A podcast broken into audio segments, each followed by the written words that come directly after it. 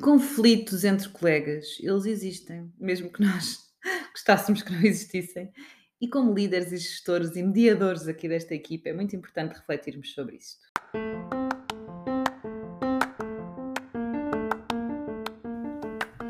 Olho para a Coisa com Ana Gonçalves, o podcast para profissionais de saúde e empreendedores que querem criar ou ter um negócio de sucesso. Conversas informais e descomplicadas sobre os desafios de ter um negócio na área da saúde.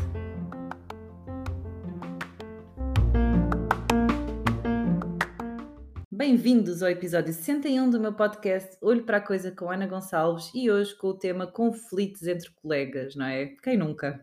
Atira a primeira pedra. Portanto, os conflitos entre colegas acontecem sempre e nos trabalhos acontecem.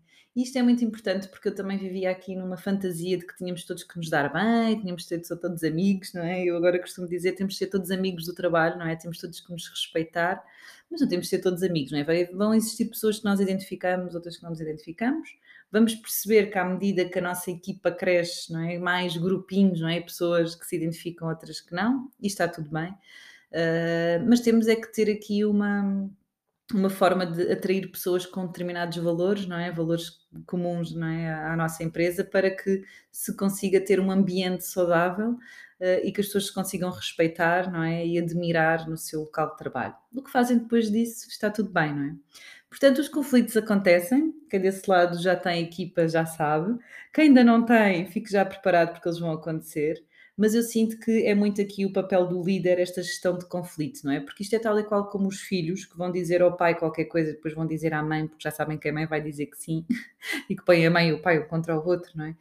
E, e, e, os conflitos entre irmãos, não é? Que nós até tentamos intervir e depois às vezes até corre pior.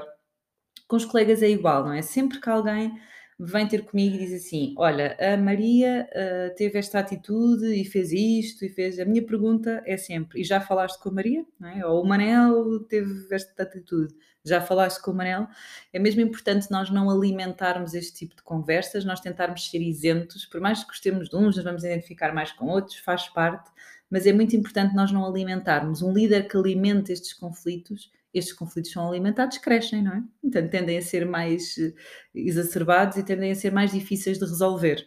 Portanto, é importante quando existe um conflito, a primeira coisa quando alguém nos vem dizer alguma coisa é pedir para falar com o colega e resolver.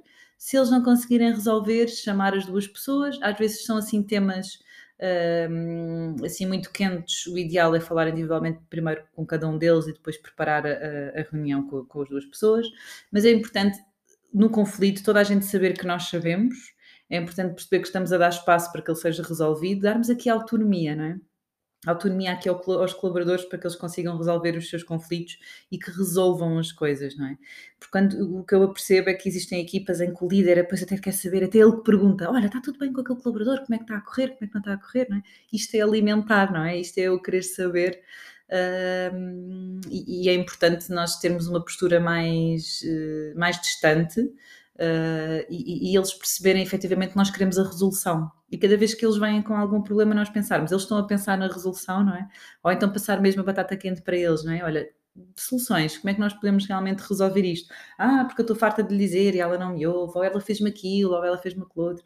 Normalmente estes conflitos acontecem sempre por uma especulação. Eu especulo que o outro acha isso, que o outro fez aquilo por determinada razão, e no fundo o achar é não saber, não é aquilo que já falamos tantas vezes, e, e esta especulação não me leva a que eu resolva o meu conflito. Não é? Eu se tenho um conflito com a Maria, eu tenho que ir falar com a Maria e resolver. E ter esta conversa honesta do que é que eu sinto e o que é que eu não sinto. E muitas vezes nós, enquanto líderes, temos de ser aqui os moderadores, não é? Temos de proporcionar esse espaço, proporcionar também que ambos falem, não é? Que haja aqui clareza uh, na conversa e honestidade e também que eles não sentirem que nós estamos a apoiar um ou estamos a apoiar outro, mesmo que nós nos identificamos mais com um ou com o outro, ou que achemos que um tem mais razão do que outro. É mesmo importante nós trabalharmos esta nossa competência de ser isentos e tentar uh, que o conflito se resolva.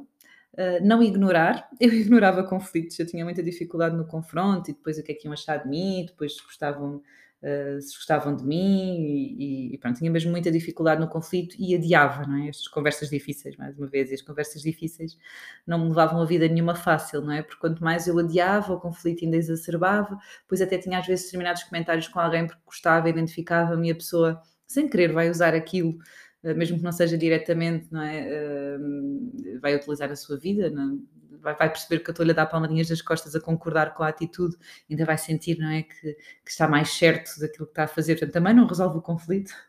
Uh, e é muito importante nós, nós percebermos também este tipo de pessoas, não é? Porque nós temos pessoas que querem também logo resolver o problema, pessoas que não estão preparadas para resolver logo o problema, pessoas que precisamos dar um dia ou dois para falar sobre o problema, portanto, gerir pessoas é mesmo ter esta sensibilidade de ter o foco na solução. Eu quero resolver este problema. Eu sei que resolver os conflitos é conversar, não é? esclarecer diferentes pontos de vista, o que é que as pessoas sentiram, que consequências é que aquilo teve em cada uma delas. Mas eu tentar, numa fase inicial, não me meter, não é? E esta, esta eu acho que é uma boa dica, que é sempre que alguém vem com um conflito, perguntar, olha, já, o que é que fizeste já para resolver esse problema, não é? Já falaste diretamente e já disseste isso à tua colega? Uh, acho que ajuda e é o pontapé de saída para que o conflito uh, se resolva, porque infelizmente ele vai acontecer, uh, mal entendidos acontecem, não é? E se calhar 90% por falta de comunicação e por esta má interpretação. Compete-nos a nós também ser apaziguadores, moderadores, não alimentar este, este, estas histórias, não é? E tentar realmente focar-nos na resolução, porque lá está, eles vão acontecer, há um conflito e temos que tentar resolvê-lo para bem de todos, não é? Espero que estejam a refletir sobre os conflitos. se já têm muitos, será bom uh, pensarem. E, e, muitas vezes, se uh, realmente a equipa é muito conflituosa, também pensar e refletir em que responsabilidade é que têm nisso, não é? Porque muitas vezes nós também somos responsáveis por alimentarmos, e o alimentar pode ser o conversarmos com eles, ou o alimentar pode ser o não conversarmos e não fazermos nada. Porque ao não fazermos nada, também estamos a permitir que o conflito continue, não é? Portanto, tomar as rédeas do nosso negócio, tenham as conversas difíceis e temos encontro marcado para a semana. Até lá, bons negócios!